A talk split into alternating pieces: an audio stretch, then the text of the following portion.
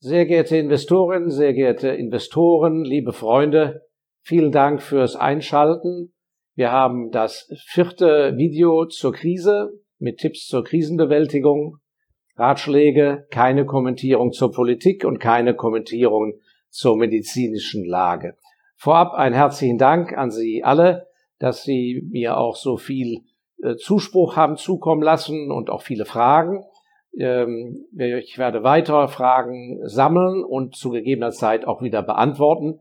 Äh, darüber hinaus, weil auch sehr gezielte Fragen und E-Mails an mich gingen bezüglich unseres Fonds, dem ME-Fonds Special Values, aber auch zu meiner Person. Damit Sie sich nicht wundern, werden wir ungewöhnliche Zeiten erfordern ungewöhnliche Maßnahmen, werden wir zwei kleine animierte Videos äh, online stellen auf YouTube, die den Fonds und eine Person etwas ausleuchten und erklären. Also vielen Dank schon mal. Ja, heute möchte ich doch äh, eingehen auf die Welt der großen Zahlen und das ist der Grund, weshalb ich für die Zeit nach der Krise optimistisch bin. Wir haben ja jetzt schon mehrfach darüber gesprochen, dass der eigentlichen Augenmerk natürlich auf das Überleben gestellt sein muss und ich weiß, da sind Sie alle sehr unterschiedlich getroffen und mein Mitgefühl gilt Ihnen allen, die sie jetzt in sehr, sehr schweren Zeiten sind. Aber sofern sie da durch sind, das Grundsätzliche geklärt haben oder sofern sie nur ganz leicht betroffen sind, gilt das Augenmerk auf die Zeit bereits heute für die Zeit danach zu richten. Und da bin ich sehr zuversichtlich. Wie gesagt, warum? Weil wir in einer Welt der großen Zahlen leben. Und zwar ist der entscheidende erste Punkt, wenn Sie noch nicht wissen, was Sie zu Weihnachten Ihren Lieben schenken wollen oder irgendeinem Freund, der ein Investor ist, oder jemand hat Geburtstag, äh, sagen wir im Herbst hinein, wenn hoffentlich die Geschäfte alle auch wieder aufhaben. Ein Bombengeschenk für einen Investor ist was? Der Globus. Der Investor sollte immer einen möglichst großen Globus um sich haben. Und mein guter Freund Simon Rolfes hm, hat einen wunderbaren Globus vor vielen Jahren von seiner Frau geschenkt bekommen äh, mit Beleuchtung, riesengroß neben seinem Schreibtisch und wahrscheinlich ist er auch deshalb so erfolgreich in seinem Beruf. Warum ein Globus? Wir sehen ja immer die Welt sehr stark nur aus unserem Umfeld heraus. Also wer in Karachi, Pakistan geboren ist, der erlebt die Welt so, wie Karachi gebaut ist. Und dann reist er ein bisschen im Land und, und so weiter und dann reist er ein bisschen ins Ausland und das ist seine Welt. Und ein anderer, den hatte liebe Gott in Belgien zur Welt kommen lassen. Und Sie, Sie sind vielleicht in Germersheim oder in Siedelsbrunn im Odenwald geboren. Und unser direktes Umfeld prägt häufig auch unser Investmentverhalten und unseren Investmenthorizont. Und das ist aber sehr falsch, denn der Standort Ihrer Geburt hat ja nichts mit der Auswahl von Firmeninvestments zum Beispiel zu tun oder welche Aktien in Ihr Portfolio sollten oder in welchen Währungen sie sind. Denn, wie gesagt, der Geburtsstandort kann kein Selektionsmerkmal sein.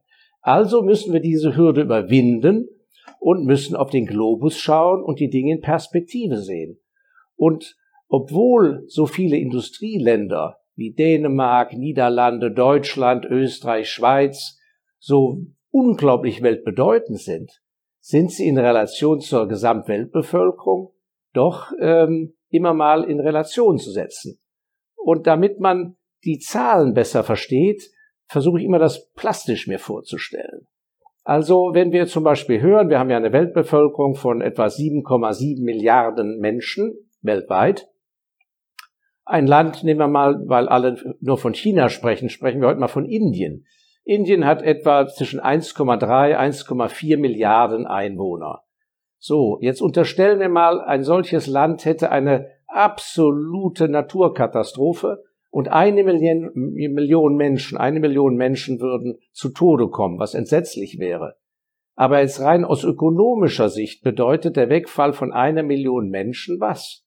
Es bedeutet, hinter einer Milliarde, eine Milliarde ist ja 1000 Millionen. Nicht wahr? Eine Milliarde ist 1000 Millionen. Das heißt 1,3 Milliarden Menschen, das sind 1300 Millionen. Und ich erinnere mich noch gut an meine Schulzeit, da mussten wir uns oft auf dem Schulhof aufstellen, nicht wahr? Die Klasse 4a, 4b, 4c, 4d. Und so stelle ich mir vor, wie die Inder sich aufstellen.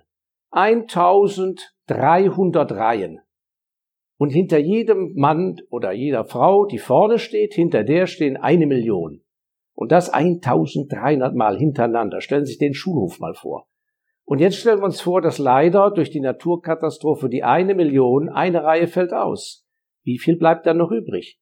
1299 Reihen. Jeweils mit eine Million Menschen wie auf dem Faden aufgereiht dahinter. Indonesien, die haben 300 Reihen, 300 Millionen oder 320 Millionen Menschen, also 320 Reihen. Hingegen, da muss ich jetzt einmal gerade unten auf den Zettel schauen, hingegen die Österreicher und die Schweizer haben etwa zwischen 8 und 9 Millionen, äh, Millionen Menschen, genau. Das sind acht Reihen, das sind neun Reihen im Vergleich zu den anderen Zahlen, die ich Ihnen genannt habe. Dänemark sechs Reihen. Also, was ich, was will ich damit sagen? Wir leben in einer Welt, wo wir immer mehr Menschen haben.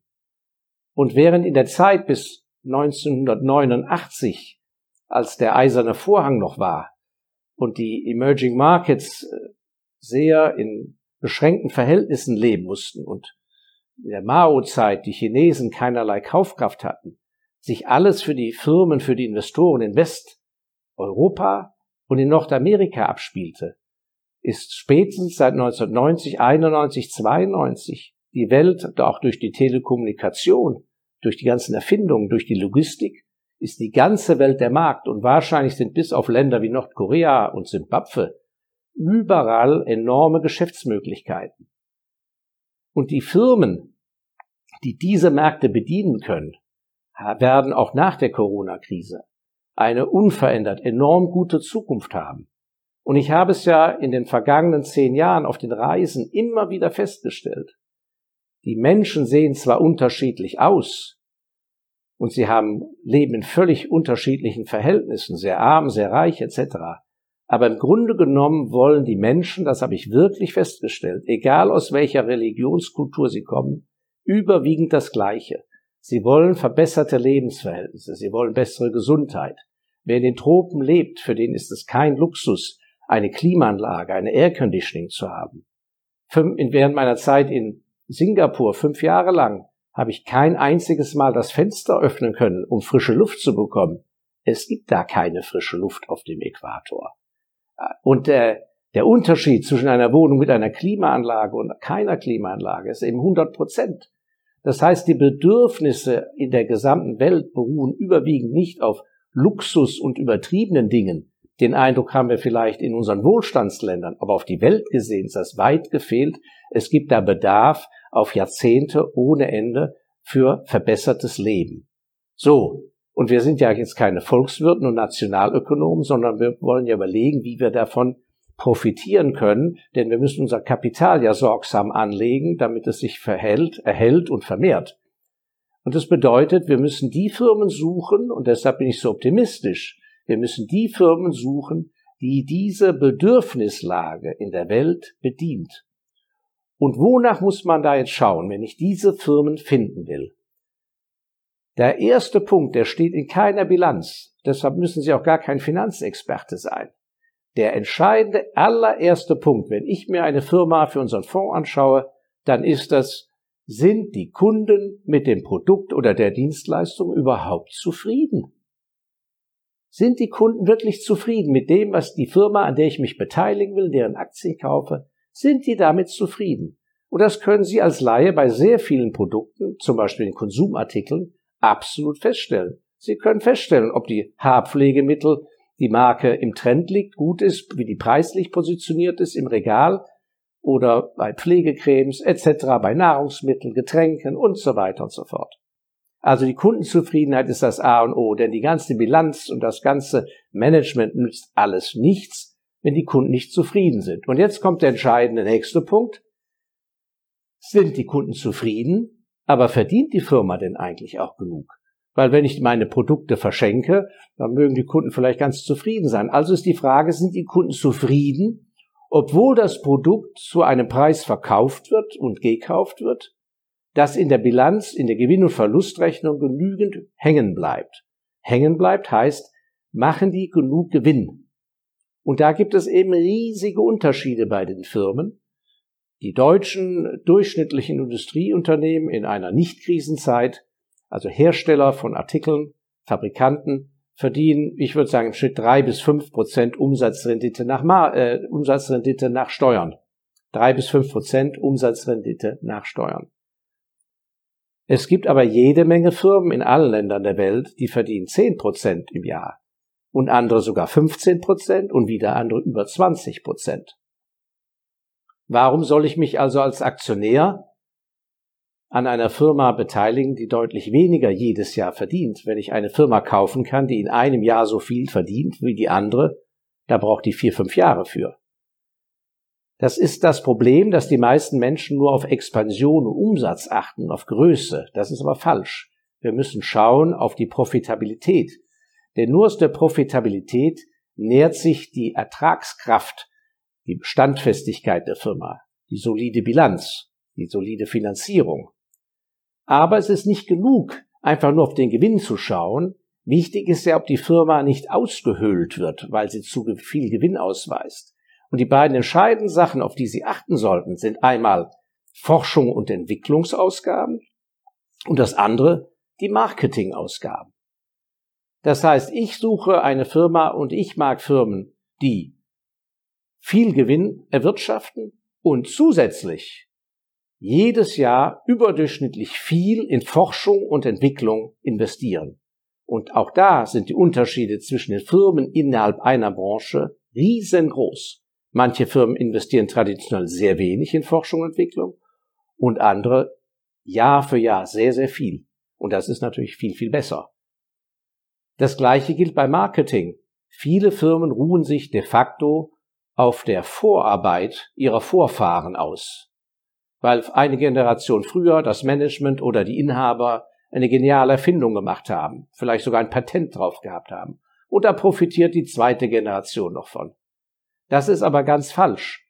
Marken, das Renommee eines Produktes, das Renommee einer Firma muss durch Marketing unterstützt werden. Natürlich auf intelligente Weise. Aber es erfordert dazu hohe Ausgaben. Und auch die müssen in den Preisen mit einkalkuliert sein. Ansonsten stimmt mit der Firma etwas nicht. Dann verkauft die Firma entweder viel zu billig das Produkt und scheut einfach das harte Gespräch mit den Einkäufern, mit den Kunden, den man verklickern muss. Hört mal zu, liebe Leute. Äh, auf dieser Basis können wir nicht weiter verkaufen es ist nicht kostendeckend. Und das wird eben jetzt in der Krise sehr sichtbar.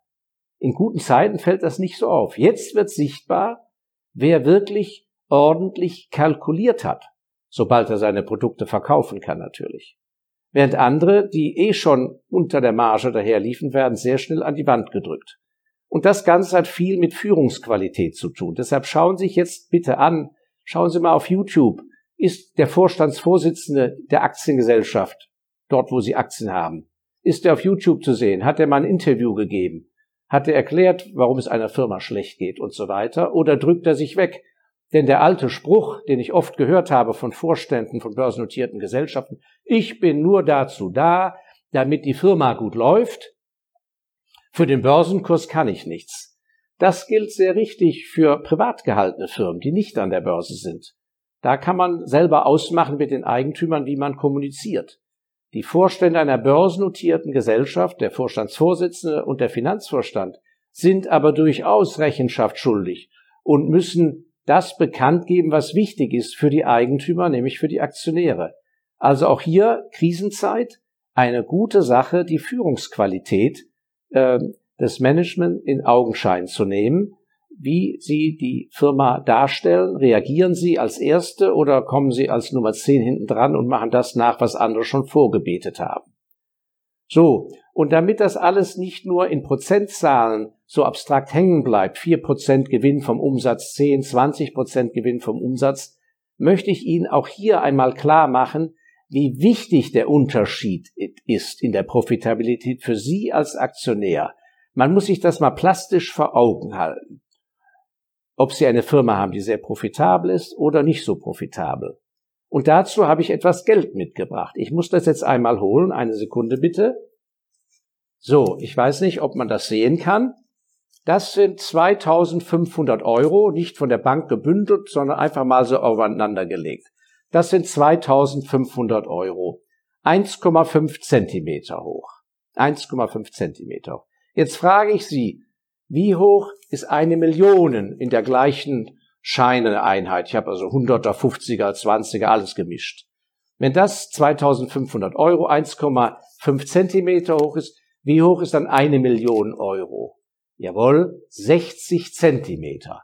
Also eine Million Euro sind dann 60 Zentimeter hoch, eine Million. Und jetzt kommt aber die äh, Gretchenfrage. Wie hoch sind eine Milliarde Euro? Weil viele Menschen denken ja eine Million, eine Milliarde, ja, ja, so reich werde ich ja nie oder ich bin ja so reich mit so und so viel Millionen. Wie hoch ist der Geldstapel des Milliardärs? Wie hoch ist der Geldstapel für jemand, der eine Milliarde hat? 60 Zentimeter die Million. Ja, die Milliarde 600 Meter. Zweimal so hoch wie der Eiffelturm, viermal so hoch wie der Kölner Dom. 600 Meter gegenüber 60 Zentimeter. So. Und da kommen wir zum Punkt. Jetzt können Sie sich das vorstellen. Ich habe also hier eine Firma.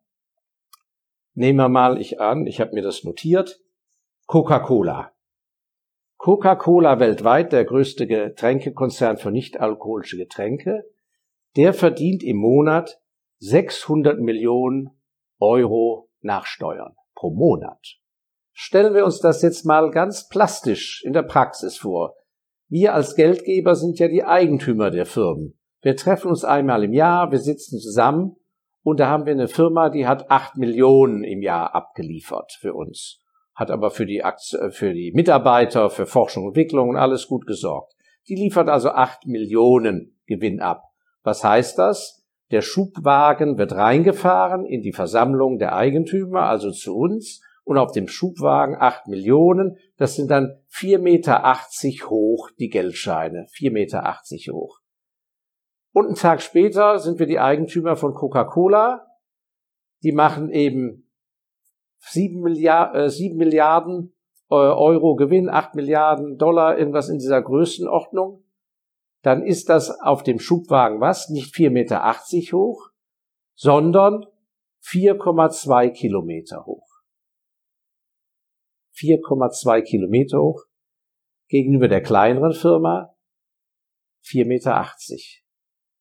So, jetzt frage ich Sie, wie lange hat diese kleinere Firma eine gute Chance gegen diesen Riesen. Was ich sagen möchte ist, die Prozentzahlen sind schon sehr wichtig, dass wir auf die achten. Wir müssen aber auch schauen, was heißt das in absoluten Beträgen? Es nützt ja nichts, dass jemand hochprofitabel ist, hat viele Aktionäre, hat aber ein so kleines Geschäft, dass in der absoluten Summe so wenig bei rauskommt, dass er sich vielleicht dafür gerade paar Koffer kaufen kann. Nein, wir haben auf der Welt an den guten Börsen jede Menge gute Firmen, die über zwei, drei Milliarden nach Steuern verdienen, vier, fünf Milliarden, acht Milliarden, aber nicht, weil sie am Produkt sparen oder weil sie die Mitarbeiter schlecht behandeln, sondern einfach, weil sie verdammt gut aufgestellte Firmen sind. Und ich habe zu Anfang ja gesagt, Kundenzufriedenheit ist da ein Eckpunkt, auf den Sie schauen müssen. Und der andere Eckpunkt, der Zwillingsbruder dazu, auf den Sie achten müssen, ist was?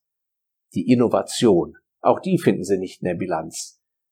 Denn entscheidend ist ja, was aus dem vielen Geld, was erwirtschaftet wurde, ob da auch innovative neue Sachen rausgekommen sind. Denn nur durch Innovation überlebt der Unternehmer und das Unternehmen und damit auch die Arbeitsplätze. Und da habe ich mir eine einfache Regel zurechtgelegt im Laufe der Jahre. Vielleicht gefällt Ihnen ja auch. Schauen Sie mal drauf bei Ihren Investments. Wenn Ihre Firma in den letzten zehn Jahren keine richtig gute Innovation in den Markt gebracht hat, die sich bewährt hat und an der sie verdient. Wenn die das nicht gemacht hat, dann ist das für mich ein K.O.-Kriterium.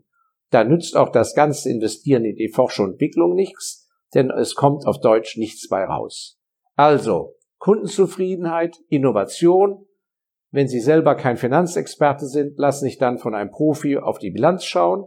Und das Ganze ist abgefedert, wodurch? Durch die Dimension des Weltgeschäftes, durch die Erreichbarkeit aller Länder, durch die Bedürfnisse der Menschen. Und ich möchte Sie ermuntern, die Zeit zu nutzen. Ich investiere zurzeit sehr viel Zeit für mein Umschichten, für das Zurechtrücken der Portfolien und der Depots, damit sie mit diesen erfolgreichen Firmen nachher aus der Krise hervorgehen. Vielen Dank fürs heutige Zuhören und Zuschauen. Nächsten Freitag geht's weiter. Mal schauen, was bis dahin passiert ist. Für mich gilt nach wie vor, es ist keine Entwarnung, aber wir können die Zeit sehr gut nutzen und ich freue mich auf nächsten Freitag. Alles Gute Ihnen.